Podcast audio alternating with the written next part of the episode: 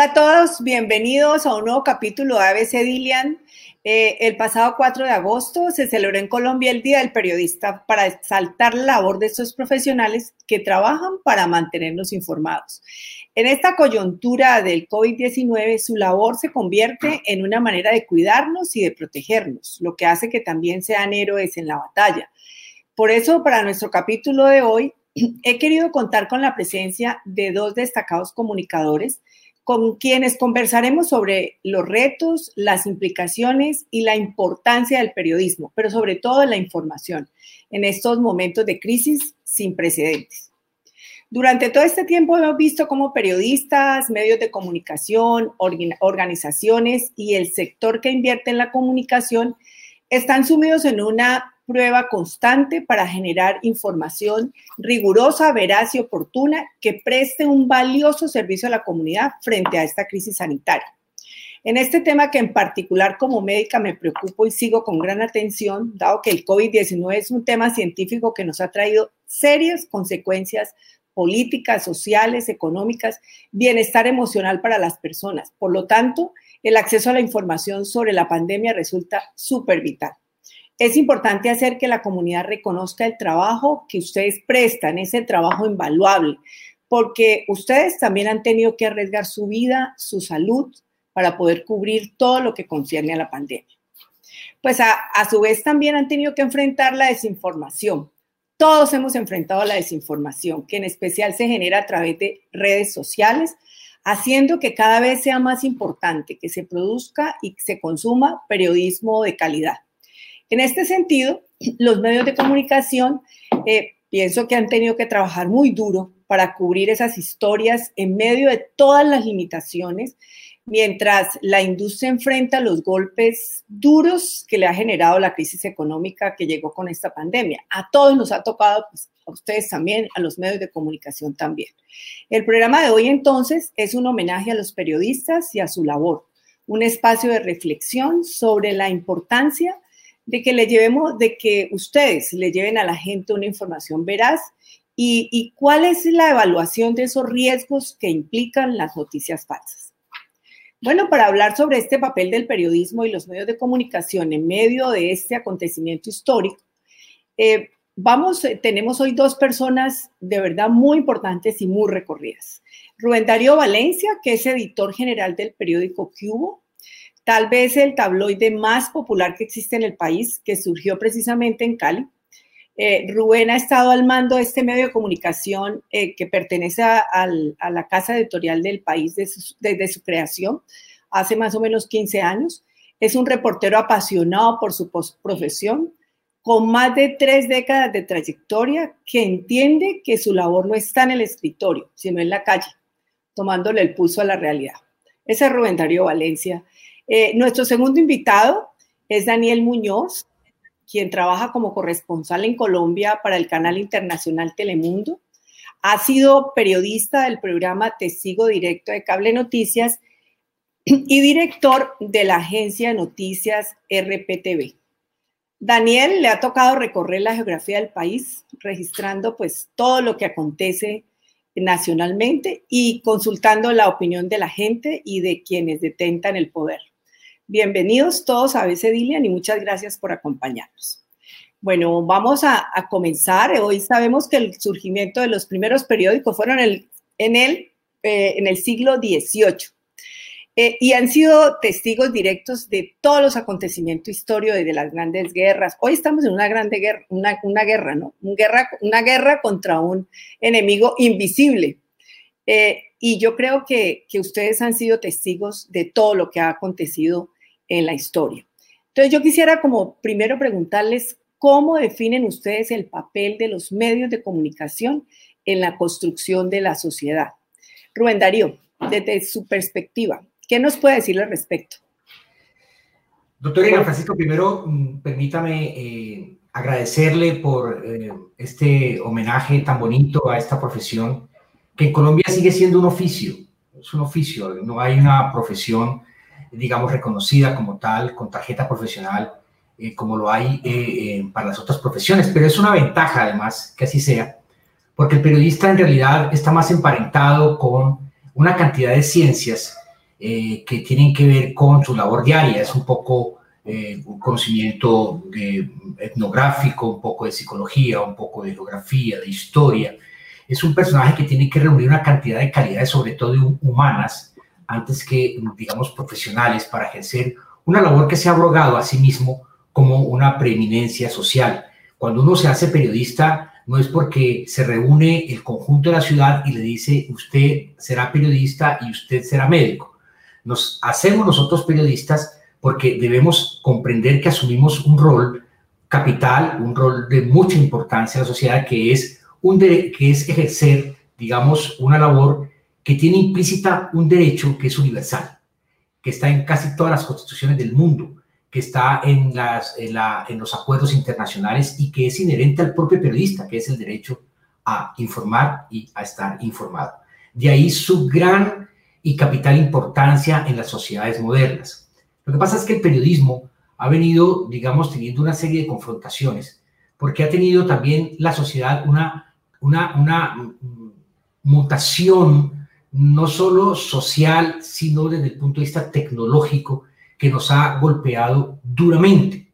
Por eso hoy la labor del periodista está confrontada como nunca antes frente a una pluralidad de información que está sujeta, digamos, o que se, o que se ejerce en las redes sociales, donde, digamos, todo el mundo puede ejercer como periodista, no con, los, no con el rigor, no con eh, los conocimientos, no con las atribuciones, no con las pertinencias que, se requieren para ser un periodista que busque la verdad, que sea ecuánime y que le sirva a la comunidad. Por eso hoy los periodistas estamos enfrentados a un problema gigantesco y pues obviamente eh, una salida, como usted lo decía ahora muy bien, doctora Lilian Francisca, eh, es la búsqueda de la calidad informativa. Y en esos momentos, precisamente en el que estamos frente a esta situación tan grave como es de la pandemia, creo que poco a poco esas circunstancias, esas necesidades de los periodistas integrales, de los periodistas eh, pulcros, de los periodistas bien informados, presas que conozcan procesos, se hace cada vez más importante. Hoy en día, los periodistas, eh, eh, o, mejor, el periodismo ha revaluado eso de la de la, tener una posición absolutamente imparcial. La imparcialidad prácticamente ha desaparecido el ejercicio periodístico para asumir uno nuevo y más importante, el de la responsabilidad social. Hoy los periodistas modernos debemos conocer procesos políticos, económicos y sociales para informar. Muy bien, eso luego lo vamos a tocar, que me parece un tema bastante importante. Eh, Daniel, ¿cómo asume usted su labor y la responsabilidad que tiene frente a la sociedad? Bueno, Igual, doctora Dirian, un placer. Gracias por esta invitación, gracias por eh, tenerme en cuenta, gracias también por el homenaje y también a Rubén, eh, Darío, un abrazo extendido y felicitaciones por esa labor que cumple el CUBO a nivel nacional, que están muy bien posicionados y así nos digan amarillistas, es lo que hay, es lo que sabemos hacer y, y bueno, afortunadamente aquí estamos y aquí nos mantenemos pese a toda esta avalancha que nos ha generado el COVID-19? Pues mire, yo lo asumo eh, de la siguiente manera. Para mí, básicamente, la labor del periodista, de nosotros los periodistas, eh, que está degradada, que está por el piso y sobre todo hoy con este boom que han generado las redes sociales, para mí es tan importante la labor del periodista como la es la del médico, eh, porque el médico debe saber qué formula, dónde hace la incisión y cómo, eh, cómo suturar, por ejemplo, o como la del abogado que sabe eh, qué ley se debe aplicar para cada uno de los casos, o también como la del ingeniero que sabe exactamente eh, cómo amarrar la viga, cómo hacer, cómo, cómo construir, cómo edificar. Nosotros sabemos hacer la noticia, nosotros sabemos construir la noticia, nosotros sabemos confrontar la noticia y sabemos que la noticia tiene dos caras y bajo ese ABC, eh, pues es el principio del periodismo.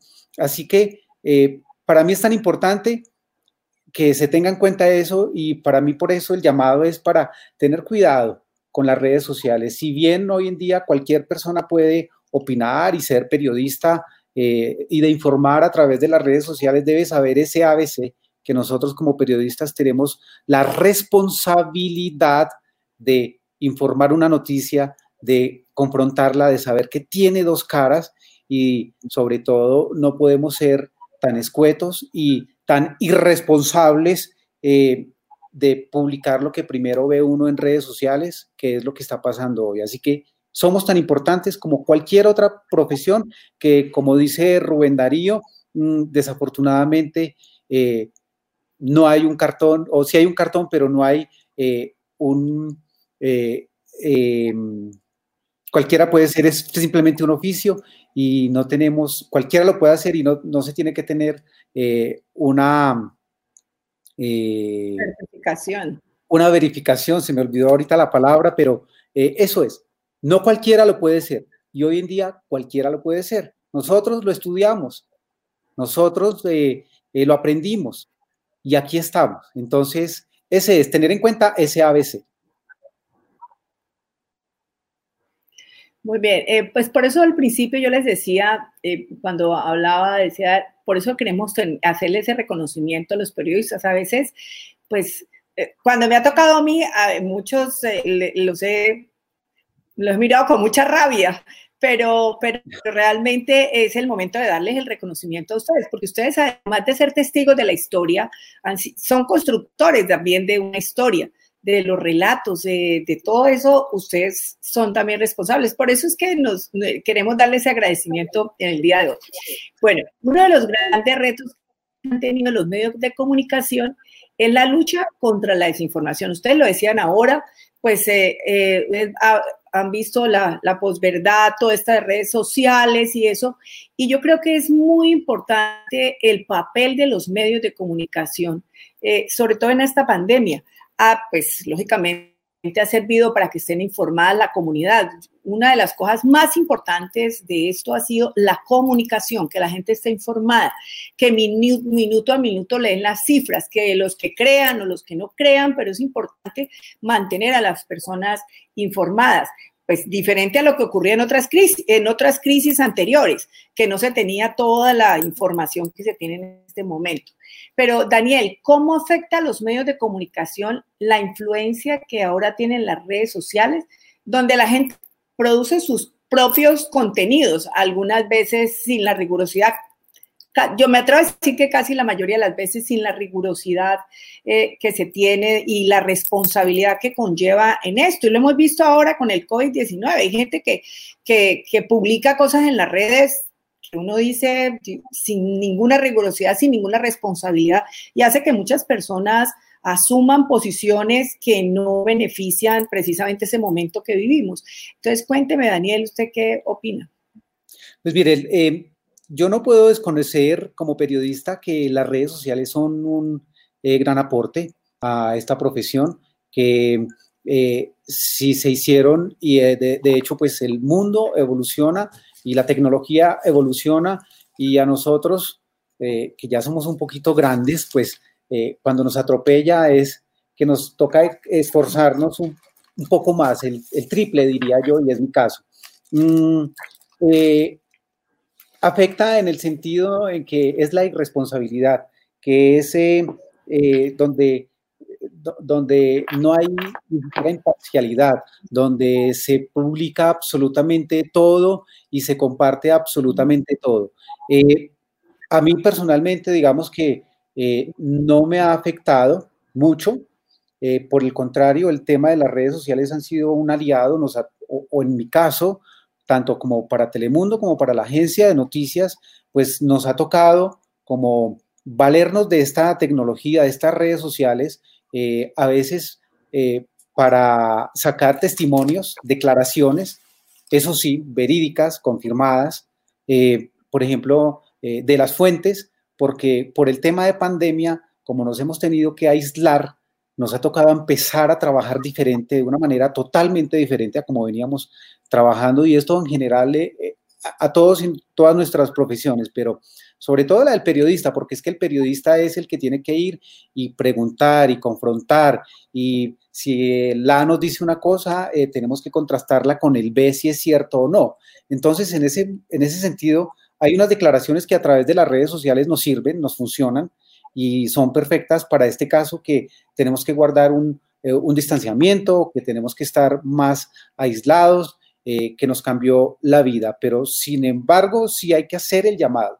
No podemos ser irresponsables de simplemente eh, dar como hecho y dar como verídico todo lo que se publica a través de las redes sociales. las redes sociales hoy en día también pues se han convertido como en un matadero, en un desnucadero de gente, de políticos, de figuras, de no figuras, de cualquiera que hoy en día diga algo y a través de las redes sociales que no le guste al otro, entonces ya automáticamente uno pasa a ser el enemigo, el enemigo. Por ejemplo, en mi caso, yo alguna vez cuando empezó esto antes de la pandemia y que estábamos azotados por esos paros que nos tenían, por ejemplo, acá en Bogotá, azotados, que eran eh, vándalos rompiendo el sistema de transporte público, rompiendo las instalaciones públicas y nosotros los periodistas en medio de esa guerra campal entre SMAT y manifestantes, eh, yo tuve la oportunidad, por ejemplo, de preguntarle al señor Gustavo Petro si él era el que estaba incendiando el, el paro, porque eso se le acusaba. Y para eso estamos los periodistas, para preguntar y para confrontar. Se lo pregunté y eso fue como otra bomba, otro, eso fue como si hubiera sido el florero de Llorente, el señor se disgustó, no le gustó. Yo publiqué la nota, la mandé para Telemundo y la publiqué en mis redes sociales y Dios mío, me dieron duro, me destrozaron, mejor dicho, yo ya era el blanco de ataque simplemente por haber preguntado al señor algo que uno como periodista debe preguntar. En su momento reciente también cuando vino el señor Juan Guaidó, la segunda vez a Colombia, ya venía con esa imagen tan decaída. Yo quiero decir que la primera vez que vine a Colombia, yo la, lo tuve en exclusiva. Fui el único periodista en Colombia que lo pude entrevistar y la verdad era para mí alguien de admirar en ese momento. La segunda vez ya tenía la imagen de, que no había cumplido la expectativa con eh, sus compatriotas venezolanos, tenía muchas investigaciones ya encima eh, su imagen, decían, por todo lado estaba desteñida y yo personalmente en la escuela eh, General Santander, donde se le estaba rindiendo un homenaje y donde había una cumbre de seguridad internacional, tuve la oportunidad también de preguntarle y se lo pregunté y tenía que hacerlo. Y le dije que su cargo, si su cargo ya le estaba quedando grande y que si ya se había, desteñido como, como presidente interino, y eso fue como si en esa escuela hubiera caído otra bomba. Inmediatamente llamaron a censurar, censurarme a Telemundo. Cuando, ¿Por qué pasa eso? Cuando es mi misión y mi labor como periodista preguntarle, tengo derecho, y la gente es lo que está diciendo. Entonces, uno, ¿quién es el intermediario entre eh, el público o el lector o el televidente y las fuentes? Y eso fue otra guerra campal que se armó por redes sociales. Y las historias son muchas por ese estilo, eh, doctora Vivian. Y, yo quería pues, como preguntarle, usted ahorita hablaba del ABC, em, de la noticia, por ejemplo, en unas redes sociales, ¿qué, ¿cómo hace una persona para saber si una, cuál es, cuál es ese ABC? ¿Cuáles son, son esos tips para saber si esa información es falsa? Pues para mí es un poco complicado saber si es un ABC, eh, decir cuál es el ABC o cómo encuentra uno el, uno el ABC de, información que esté circulando en las redes sociales. Para mí, para mí simplemente cuando yo, cuando yo en mi caso personal eh, tomo declaraciones, tienen que ser declaraciones de fuentes confiables, de, gente que sea eh, un vocero de alguna entidad.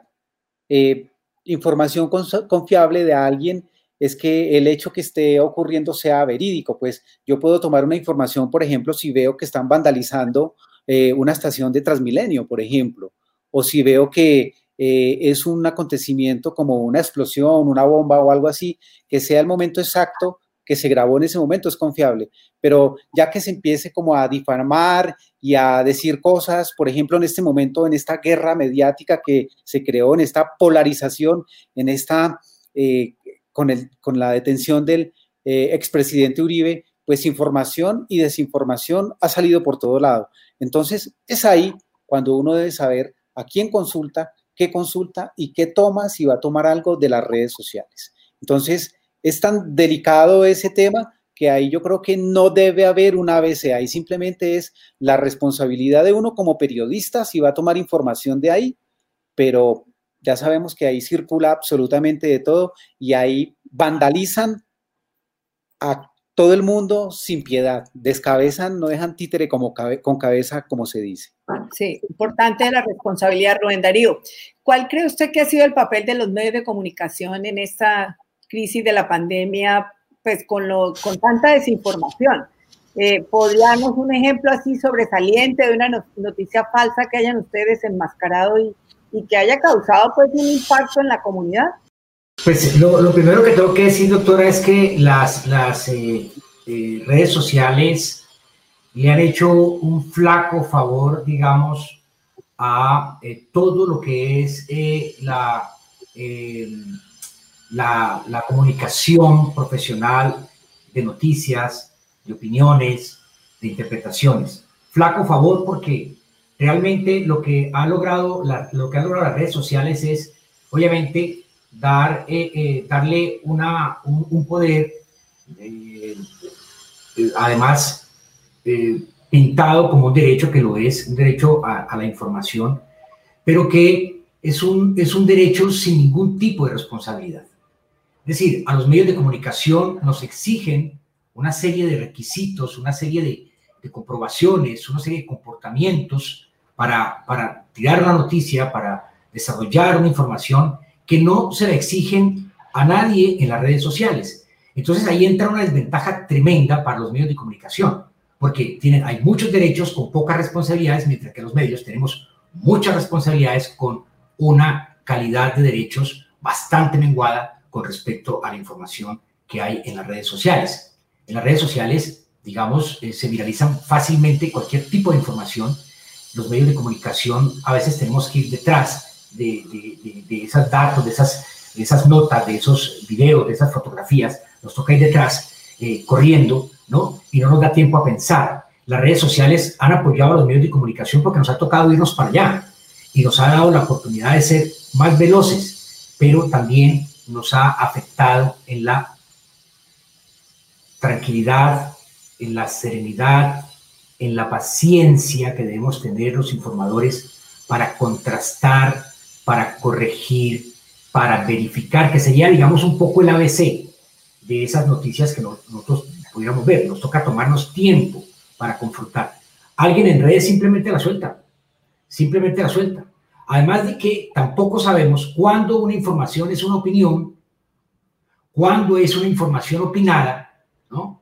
O cuándo es una información sesgada que se está dando en las redes sociales. No lo sabemos.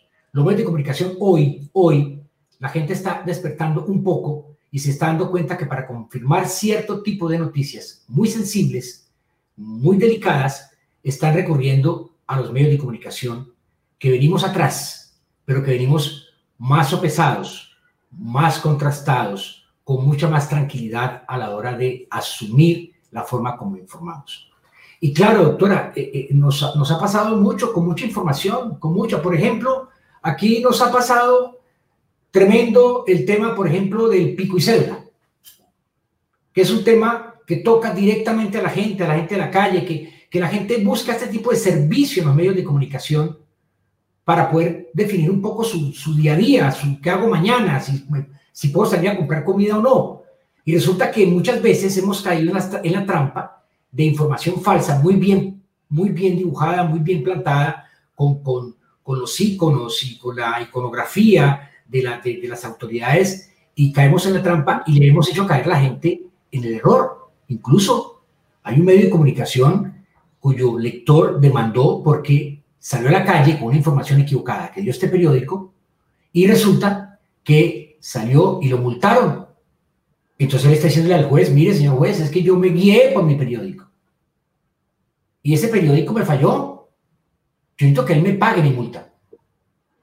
Pero también hemos caído en mucha desinformación, sobre todo de tipo ideológica y política. Hoy en día, hoy, precisamente Colombia está debatiéndose en una situación tremenda, política, judicial, y nosotros entendemos que tenemos que tener paciencia, prudencia, ¿no? Para informar con calidad, para informar con eh, exactitud.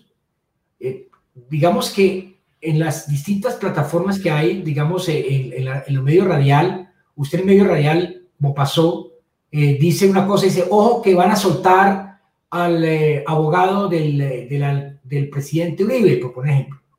Y lo dice, y a la media hora esa noticia no era.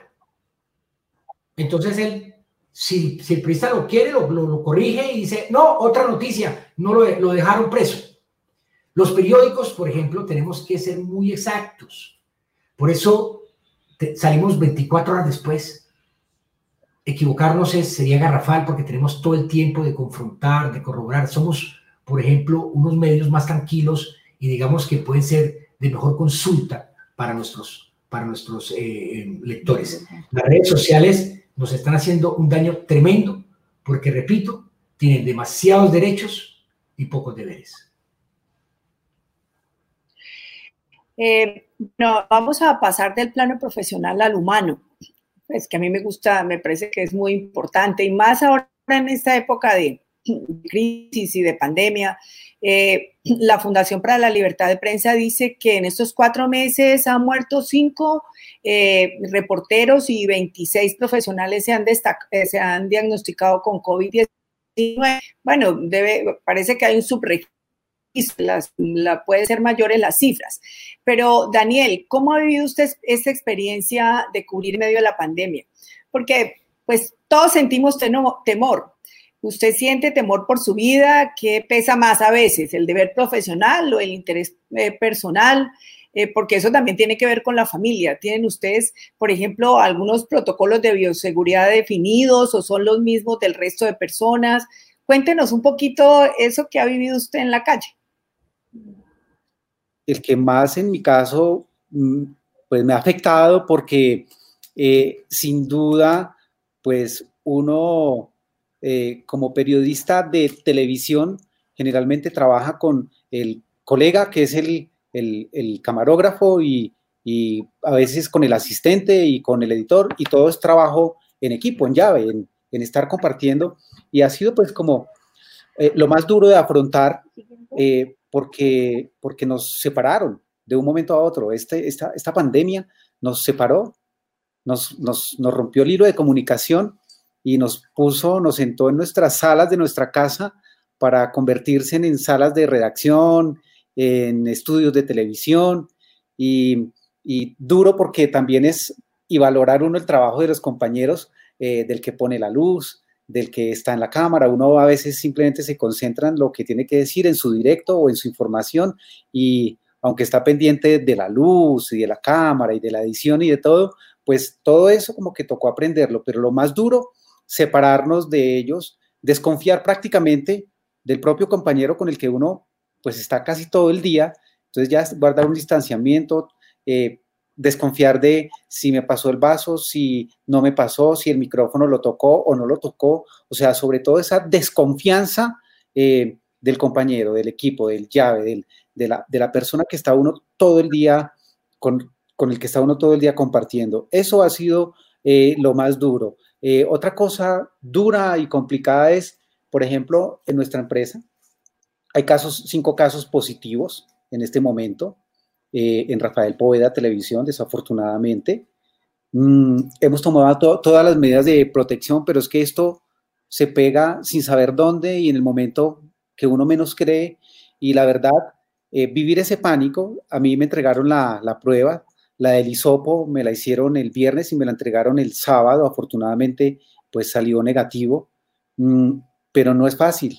No es fácil asumir una, esa angustia que se siente, esa, ese temor, eh, ese también alejarse uno de su propia familia. A mi mamá yo hace ya más de dos meses no la veo, la pude ver en la mitad de esta cuarentena, pero mi mamá ya tiene 82 años y yo no la puedo ver, la veo solo todos los días a través del WhatsApp, no puedo. Entonces, eso es duro, eso parte el alma, eso a uno de otra manera lo afecta.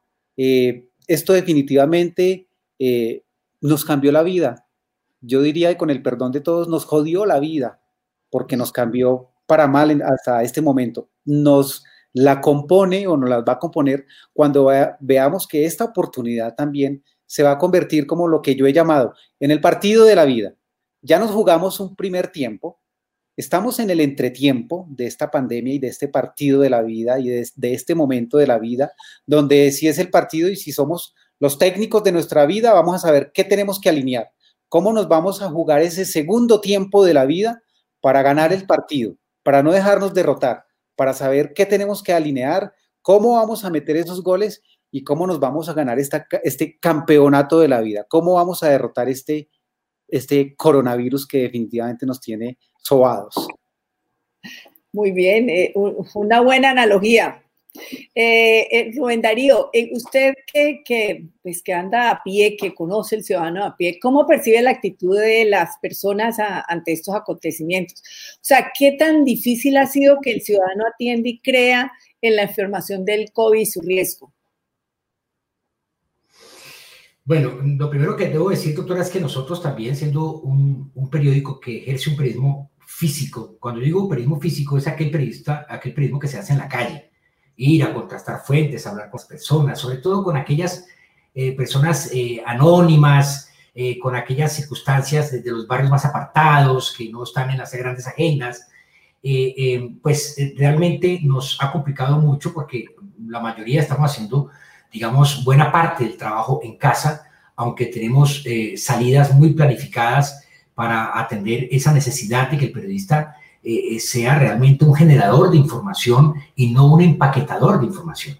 Porque pues obviamente hay mucha información en las redes, hay información que hacen otros periódicos y otros periodistas que son físicos, como me gusta a mí, eh, eh, sino que también nosotros tenemos que salir a la calle a hacer ese tipo de información, pero no lo podemos hacer, digamos, como lo venimos haciendo. Eso, eso es un golpe realmente anímico, un golpe moral, que afecta la calidad del periodismo que hacemos eh, hacemos todo lo que podemos, pero también hay que entender que aunque estamos exceptuados en la ley, debemos también procurar, digamos, eh, el bienestar de los periodistas. Muchos de ellos tienen miedo y miedo comprensible porque viven con abuelas, viven con niños eh, en espacios pequeños. Es que los periodistas también somos seres humanos, somos personas de a pie, personas que tenemos que ir al supermercado, son personas que tienen que montarse en un mío.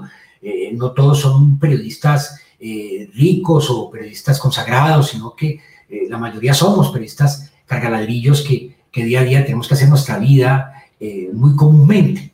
Y esto, por supuesto, también nos ha afectado y, ha mermado, digamos, como lo digo ahora, nuestra potencia periodística.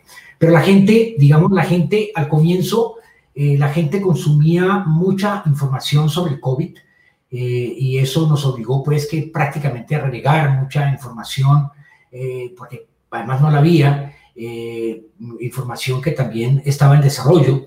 Eh, muchos personajes de la vida nacional y local también se perdieron, artistas, y empezamos a conocer otra realidad y esa realidad la fuimos retratando. Pero llegó un momento hacia finales, digamos, más o menos a finales de mayo, en que empezamos a sentir, doctora Ilian, un cansancio en la gente sobre el tema del COVID, porque ya la gente comprendió, ya la gente eh, ya sabía de qué se trataba, las las campañas eh, de, las, de los gremios, las campañas del gobierno, muy bien desarrolladas, eh, fueron, fueron generando, digamos, un, un, conocimiento y también una comprensión y una aceptación del tema del COVID y poco a poco fueron demandando nuevamente información distinta, que es la que estamos teniendo ahora, sin, sin dejar de, eh, digamos, sacar la información del COVID que sea clave. Por ejemplo, ahorita acaba de de resultar la noticia, no sé si la tiene ya nuestro colega eh, de Telemundo, y es que eh, Rusia acaba de aprobar ya su primera vacuna y empezar a producirla. Hoy la gran noticia de que Rusia parece que le gana al mundo, ¿no? Con eh, su nueva vacuna. Entonces, esa noticia obviamente vamos a tenerla.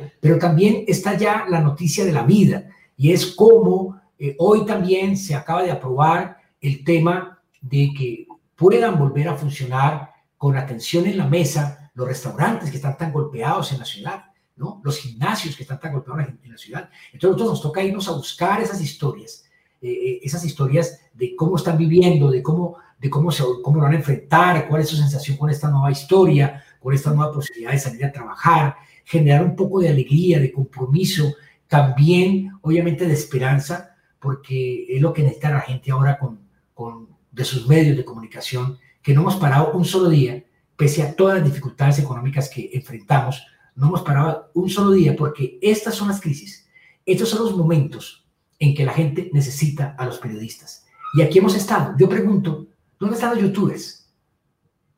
Que estaban en, días normales, eran los reyes. ¿Dónde están los youtubers? Ahora están los periodistas, los que, los que tienen que llevar información de vida, la información de esperanza y la información de protección de la comunidad. Muy bien, eh, Rubén Darío. Eh, pregunta a una persona que está conectada, Daniel. Usted que trabaja en un medio de comunicación internacional, ¿cómo ve la situación de Colombia pues, en términos de información? Eh, si estamos bien informados los colombianos, ¿qué opina usted del periodismo militante que genera polarización en la opinión? Pues bueno, yo siento decirles que, que estamos mal eh, que no hay libertad verdadera en muchas ocasiones, bien sea porque el medio de comunicación le pertenece a un poder económico influyente en el país o porque es dueño de alguien influyente en el país.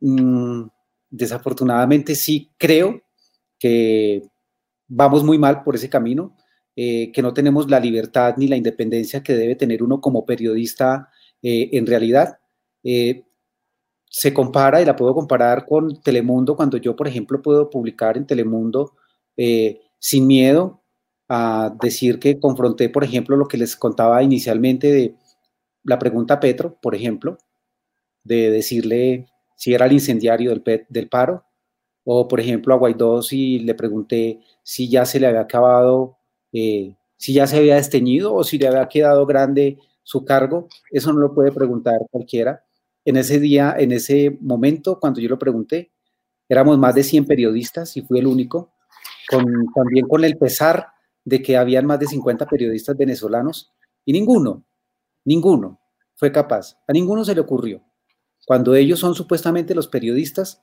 que están defendiendo la libertad y la verdad de su país, y ninguno, todos alabando, alabando y endiosando a Guaidó.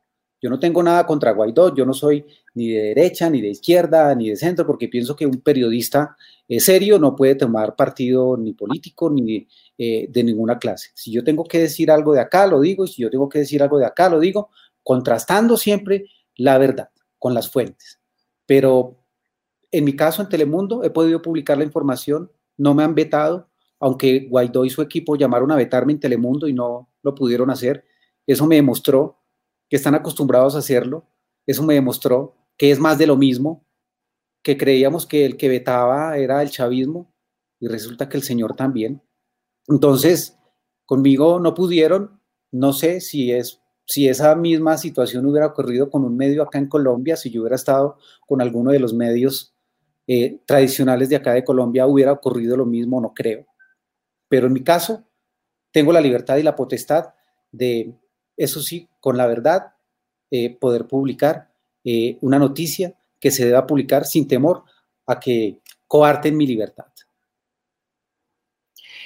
Eh, bueno, vamos a hablar un poquito del tema económico. A todos nos ha afectado el tema económico, desde los más chiquitos hasta los más grandes. Y, pues, por supuesto, los medios de comunicación no podían estar aislados en este sentido. Y hemos visto cómo, pues antes venían afectados los periódicos por las plataformas digitales, pero hoy con la pandemia, pues mucho más, tanto que hemos visto eh, medios de comunicación, periódicos tradicionales como El Mundo de Medellín cerrar, el país de Cali ha tenido dificultades económicas, el Grupo Semana cerró varias de sus revistas. Rubén Darío, usted que está en ese periodismo, ¿cómo analiza usted la situación? ¿Qué futuro le espera a los medios? ¿Qué se puede hacer tanto del sector como desde la sociedad? Bueno, eh, yo creo mm, doctora, que la situación que enfrentan los medios de comunicación es muy, muy, muy complicada desde el punto de vista económico. Sin duda alguna, eh, la razón principal tiene que ver con eh, la aparición de las redes sociales, que no son medios de comunicación, no son medios de comunicación. Lo que pasa es que se aprovecha esta, esta plataforma para que haya una proliferación de pequeños medios de comunicación. Hoy Cualquiera persona a título personal puede montar una, un, medio de comunicación en, Facebook. Puede montar una, un, blog de opinión en Twitter o, un lugar de historias en Instagram. Entonces, eh, eh, pero resulta que eh, ese tipo de negocio no le sirve, en primer lugar, al país, ni le sirve, digamos, a la, a la gente que lo produce. Porque todos sabemos que estas grandes plataformas se llevan todo el dinero. El 80% de la publicidad en el mundo, en el mundo se la llevan estas, estos grandes buscadores como Google, como YouTube y como Facebook. El 80%. El 20% para repartirlo en el resto de los medios de comunicación tradicionales, llamados tradicionales, que llevamos ya casi 200 eh, años haciendo este ejercicio, eh, formando opinión y acompañando a la gente, pues nos quedamos prácticamente sin los fondos. Nota que Facebook, ni Google, ni ninguna de esas plataformas, por ejemplo, en el caso de Colombia, le tributa un solo peso. Entonces, cada que un em, empresario le pone un banner o un aviso a estas plataformas, le está poniendo plata, digamos, a eh, el señor Zuckerberg, que se gana toda la plata del mundo, que tributa en los Estados Unidos y no en Colombia. Y dejamos abandonados a los medios de tradicionales de, de, información, a los cuales realmente nos cuesta producir la información. Es que Google, por ejemplo, se nutre de toda la información que nosotros hacemos. Google no tiene una sala de redacción. Si usted busca el tema de eh, la pandemia en Cali, entonces le aparecen los medios de Cali, le parece Q, le parece el país, le aparecen los medios que han producido información sobre eso, pero no una de Google. Pero a nosotros no nos dan un solo peso de esa información, por, ese, por, esa, eh, por ese uso de la información. Ayer, eh, en, Australia, ya sale una ley que Google y que Facebook tienen que indemnizar o darle una parte de las ganancias a los medios de comunicación, si usan su información. Y está pasando en Gran Bretaña y va a pasar en Alemania. Nos estamos dando cuenta de que una red social que nació como eso, una red social para poner la foto con, eh, con mi perro, con mi nuevo carro, bañándome, se convirtió en una plataforma informativa gratis para todo el mundo, pero que a nosotros, los medios de comunicación, nos cuesta. Yo tengo que pagar una redacción, yo tengo que pagar, comprar unas cámaras, tengo que pagar unos salarios, ¿no? Tengo que pagar una impresión. A Facebook, si tengo una, un, portal, tengo que pagarle eh, una afiliación. Y resulta que nosotros nos estamos quedando absolutamente solos y los medios de comunicación, por más errores que tengan, son esenciales para una sociedad. Los medios de comunicación tenemos que hacer también unas autocríticas muy profundas. Y yo creo que es el momento que empecemos a hacerlas. Yo creo que el periodismo ha mutado hacia un periodismo de trinchera, hacia un periodismo ideológico, porque uno ya no sabe en ciertos programas de radio, en ciertos programas de televisión, ¿no? Si están informando o están opinando o es una noticia opinada o es una noticia de qué tipo. No sabemos. Ya no entendemos. Incluso, ya ni siquiera los jueces ni los gobiernos usan los medios de comunicación masivos para entregar la información, sino que lo hacen a través de estas redes externas y exógenas como Twitter, como Facebook, para informarle a su pueblo las decisiones que toman. Delicado. Y por supuesto, los medios de comunicación como empresas estamos viéndonos profundamente afectados por la caída de uno de los de las entradas vitales de nuestro negocio que es la publicidad de las empresas de la región, de las empresas de Colombia que puedan apoyarnos en este ejercicio. Eh, David, cuéntenos usted qué piensa. ¿Cuál es ese, cuál es esa, Daniel, perdón, cuál es esa, eh, eh, qué, futuro cree que le espera a los medios de comunicación? O sea, ¿qué se debe hacer desde la sociedad, desde el Estado? Bueno, ¿qué podemos hacer? Bueno, pues el futuro es tan incierto como poder eh, decir cuánto va a durar esta pandemia. Em, lo único cierto es que nos tocó prepararnos, nos tocó mm, capacitarnos para eh, un mundo diferente, para contar las noticias de una forma diferente, em, para saber que nos tenemos que adaptar, querrámoslo o no, porque cuando somos periodistas de la calle, cuando somos, el periodismo es social, es con la gente, es para la gente y lo debe hacer uno desde la gente, no desde el escritorio, como sucede en muchas eh, cosas, o como dice eh, Rubén Darío, como eh, lo hace Google o Facebook, que coge y comparte simplemente y se lleva toda la tajada. Entonces, mm, nos tocó prepararnos, esto cambió, mm, ya con solo este aparatico, ya se logran hacer muchas cosas, ya, por ejemplo, están desplazando a las cámaras de televisión que valen cientos y cientos de dólares, miles de dólares. Eh, a mí antes en, Telemundo no me permitían, por ejemplo, grabarme a través de un celular y tenía que ser con una cámara eh, alfa, Sony alfa mínimo, eh, de calidad, que es una de las mejores calidades y las mejores cámaras que hay en el mercado cuesta muchísimo, no tengo idea cuánto. Y este aparato la ha reemplazado en muchas ocasiones. Entonces, no sé, no sé qué va a pasar. Nos toca prepararnos, nos toca ir acomodándonos día a día a esto. Yo la verdad, vuelvo y digo, la respuesta en este momento no la tengo. Es como decir, ¿cuándo va a terminar esta pandemia? Eh, nos preguntan, Rubén Darío, ¿cuál es la manera para ayudar a los medios para que cada vez dependan menos de la pauta que pagan las empresas o las organizaciones y que quizás sesgan el ejercicio periodístico. Sí, gracias. Yo, quería, yo quería eh, apoyar un poco lo que está diciendo eh, Daniel, y es que el futuro sí, el futuro sí, sí lo hay, doctora. Mire, eh, hay una buena noticia que acaba de producirse en el New York Times. En este semestre, el New York Times está ganando más dinero y tiene más suscriptores en su periodismo, en su portal digital, que en su periódico impreso. Es decir, hoy el New York Times tiene 6 millones de suscriptores.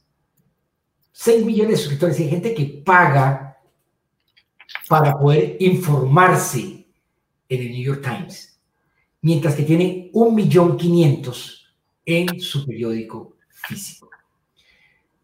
Es cierto que tenemos que prepararnos para esto, es cierto, yo creo que eh, la juventud, aquí, aquí hay un tránsito muy rápido porque ahora hay mucha velocidad en los cambios generacionales y los cambios tecnológicos. Antes un cambio tecnológico se demoraba 10 años, cambiar un celular o que un televisor nuevo. Ahora es cada 3 años o cada 2 años. Hay un cambio rapidísimo.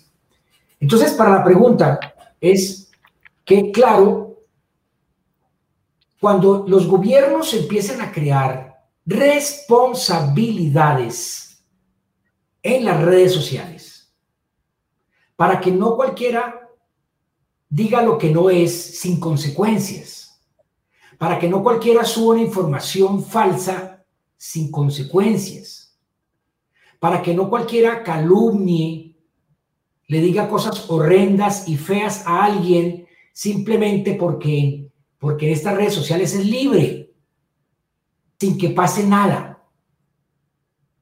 Cuando los gobiernos entiendan que hay que reglamentar el derecho, porque todo derecho viene aparejado con un deber, como lo tenemos los periodistas.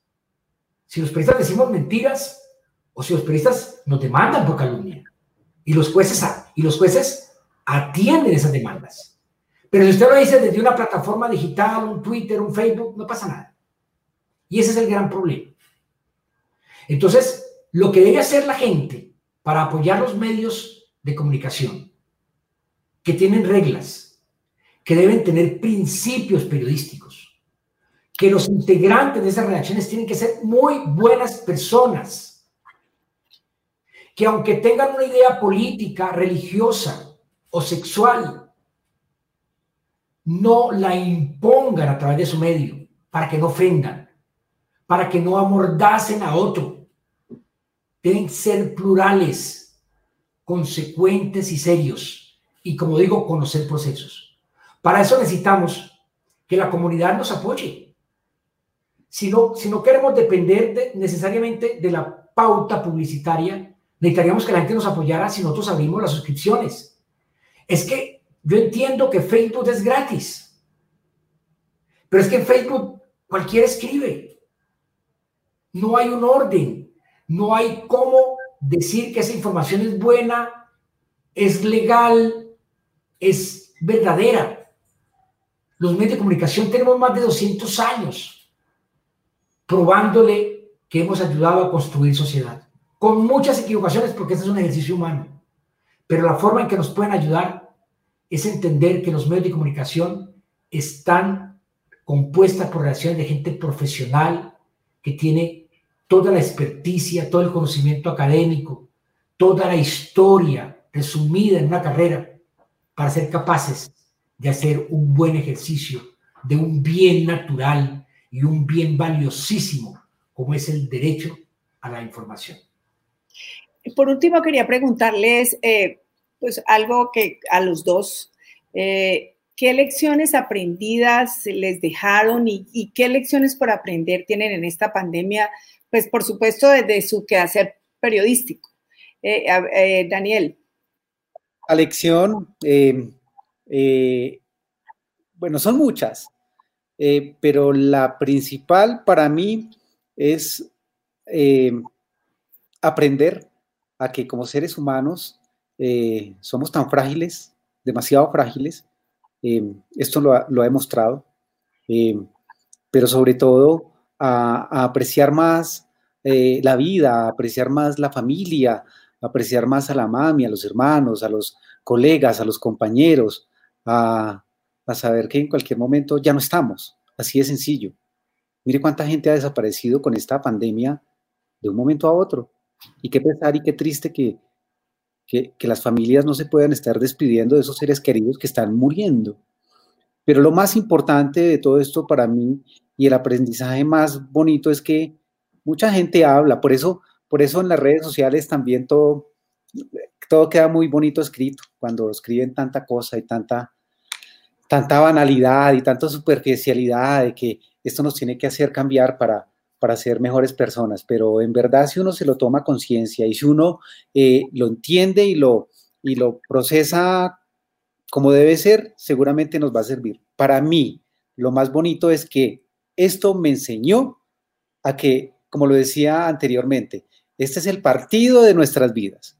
Nos jugamos un primer tiempo, estamos en el entretiempo, donde vamos a alinear, donde vamos a tomar medidas, donde vamos a saber qué estrategia tenemos que seguir implementando o vamos a implementar con esas acciones y esas tácticas para llegar al segundo tiempo de la vida, al segundo tiempo del partido, para saber que lo tenemos que ganar y ganarlo es también ser mejores personas, ser mejores seres humanos, ser mejores hijos, ser mejores periodistas, porque es que eh, si uno no es buen ser humano, jamás podrá ser periodista, jamás. Entonces, eh, por eso, para mí el aprendizaje es este, ese es el partido de la vida que el segundo tiempo seguramente va a ser mucho más bonito y para mí y con la bendición de Dios, espero que sea el partido el partido que me va a llevar a ser campeón junto con la gente que me rodea. Muy bien, eh, eh, Rubén Darío, va a ser el campeón. Sí, sí, va a ser el por goleada. Yo, yo pienso como, como Daniel que, que primero, un periodista primero tiene que ser un buen ser humano antes que un buen periodista. Porque es que nosotros manejamos elementos sociales muy claves, muy sensibles. Si un periodista no es honesto, si un periodista no dice la verdad, si un periodista eh, eh, tiene una ideología eh, política centrada, si es una persona que no reconoce el valor de la otra persona, si es una persona que no tiene la capacidad de entender que en este mundo somos todos, ese periodista se convierte en un arma muy peligrosa, demasiado peligrosa. No hay nada más peligroso que un periodista desinformado, por ejemplo. Entonces yo pienso que nos, esta pandemia y esta circunstancia me ha dejado a mí al descubierto una cantidad de falencias humanísticas de esta profesión. Creo que es el momento de reflexionar sobre valores muy profundos del periodista, muy profundos, porque es que el periodista ha retornado eh, a, a una posición que a mí no me gusta y es la del periodista encumbrado, que si no lo dice este periodista es porque no ha pasado o porque no ha sucedido. Y nos hemos convertido en una especie de tribunales morales, éticos, políticos y hasta judiciales altamente peligrosos, demasiado peligrosos. Hemos pasado de informar con, con, transparencia, de informar con, con distancia de las fuentes y de los personajes involucrados, a impartir información opinada, información editorializada, en el que el lector, el oyente o el televidente se pierden fácilmente. Y convertimos la información realmente en una, en una profunda arma de división y una profunda arma de ignorancia social que es muy delicada. Los valores tienen que ser el del periodista transparente, el del periodista dedicado a escudriñar y a leer. Una falla tremenda del periodista moderno es que no lee. No lee, no lee un documento, no lee un libro, ¿no? Entonces, eso ayuda a que este periodista simplemente se quede con su valor político, con el valor que él tiene ideológico adquirido no sé dónde en la universidad y eso lo exprese en cada una de sus opiniones, sus propios odios. Entonces yo creo que esta nos enseñó que la humanidad es muy frágil y que si no construimos a partir y a través de una comunicación transparente, honesta, desde los medios de comunicación, le hacemos un flaco favor a la sociedad. Pero también descubrí, finalmente, que el periodismo es una piedra angular que no puede desaparecer y que líderes como usted, doctora Dilian Francisca, como los, los empresarios, como las fuerzas vivas de esta ciudad, no pueden dejar que desaparezcan. Bueno, para terminar y después de escucharlo, voy a hacer algunas reflexiones. Ustedes me dicen al final qué otras les parece que son pertinentes. Uno, tenemos que reconocer la labor invaluable que ustedes los periodistas prestan, sobre todo que han prestado siempre, pero en esta crisis han sido muy importantes. Eh, otro, eh, los ciudadanos debemos entender ese papel fundamental que tienen los medios de comunicación para poder garantizar la democracia y ese libre pensamiento. Yo creo que eso es muy importante. Eh, que los periodistas que están día a día en la calle buscando información han jugado ese papel fundamental en esta pandemia, como lo decía, y que ahora ustedes también, así como los médicos, han sido héroes. Lo que hablaban ahora los medios de comunicación y los periodistas están llamados hoy más que nunca a informar con rigurosidad, ética, profesionalismo, recuperar valores. Eso lo decía Rubén Darío, me parece que es muy importante. Eh, también que nosotros los ciudadanos tenemos unas responsabilidades y esa responsabilidad es no generar ni circular información que sea falsa para que desinforme. Ya hemos visto graves implicaciones precisamente por esta irresponsabilidad. Eh, bueno, yo creo que no sé si ustedes tienen alguna otra, otra reflexión de, de, las, de los que hemos hablado, pero creo que esas son como las principales. Si tienen alguna otra, bueno, tienen la palabra. No, yo, yo diría, doctor, muy buen resumen además, yo la necesito en mi redacción, es, es que eh, en efecto eh, debemos confiar en los medios, debemos apoyarlos, no confrontarlos, no tratar de emparentarlos con las redes sociales, que son totalmente distintas en ejercicio, ¿no? Y que no pueden compararnos con las redes sociales ni en velocidad, ni en viralidad, porque los medios de comunicación no estamos para ser virales eh, noticias, nosotros lo que queremos es informar y por eso necesitamos que la gente entienda este papel, que lo califique desde ese punto de vista y no en una comparación que, en la cual perdemos. Me faltó esa, sí señora, apoyar a los medios de comunicación que creamos que sean responsables. Daniel. Pues básicamente eso, em, em, tener el, el, eh, el, el, ABC, como lo decía al comienzo, eh, claro, de que el periodista es tan importante eh, como el médico, que si no hace la cirugía bien, se le muere el paciente o si formula mal, eh, comete un grave error. como el abogado o como el juez, que si imparte mal la justicia, pues caería en injusticia. O como el ingeniero, el abogado, que como el ingeniero el, o el arquitecto, que si construye mal, pues se nos caerían las paredes de nuestras casas, ¿cierto? Entonces, el periodista también es la base, la columna de la información. El periodista es llamado a ser, como lo decíamos, un buen ser humano y buena persona. no es buen ser humano, no puede ser buen periodista. y mi invitación final es también, pues como a los colegas, a, apoyarnos más, a unirnos más. esto no se trata de exclusivas, ni de chivas, ni de, ni, de nada de esos, ni de, ni de estar uno mirando para el lado, porque cuando uno mira para el lado es como cuando el ciclista está mirando para el lado a ver dónde viene el, el de atrás y se le pasa por este lado y, y le gana el, el otro. Entonces, eh, apoyémonos, eh, podemos ser mejores, podemos ser mejores periodistas, podemos ser mejores seres humanos. No, no, no, no, no, no tengamos esas rivalidades, seamos felices sobre todo haciendo lo que hacemos. Yo soy feliz, a mí me encanta. Eh, eso, eso hace parte de mi ser, de mi esencia, de mi vida. Y quiero morir cuando sea siendo feliz, haciendo periodista. Así que la invitación es a unirnos, a no mirar para el lado, a no tirarle codo a nadie y somos periodistas, somos colegas, apoyémonos, unámonos. Como dijo la doctora Dilian, hacemos parte de ese frente en este momento eh, de la lucha contra esta pandemia eh, como los médicos. Estamos en, en primera fila aquí al frente del cañón. Te dijo algo muy importante, cuando hacemos lo que amamos, lo hacemos súper bien. Así es, y siempre lo haremos. Bueno, yo quiero agradecerles a ustedes de una manera muy especial por haber sacado este espacio con nosotros para compartir sus experiencias, sus conocimientos, sus opiniones. Eh, detrás, eh, hoy no están al frente, hoy están detrás, hoy están ustedes, hoy son ustedes los entrevistados. Eh, y, bueno, muchísimas gracias por estar con nosotros. Bueno, y a todos ustedes, amigos, llegamos al final de este capítulo de ABC Dilian. Los invito en ocho días a las seis de la tarde el domingo para que volvamos a, a estar en este espacio. Muchas gracias.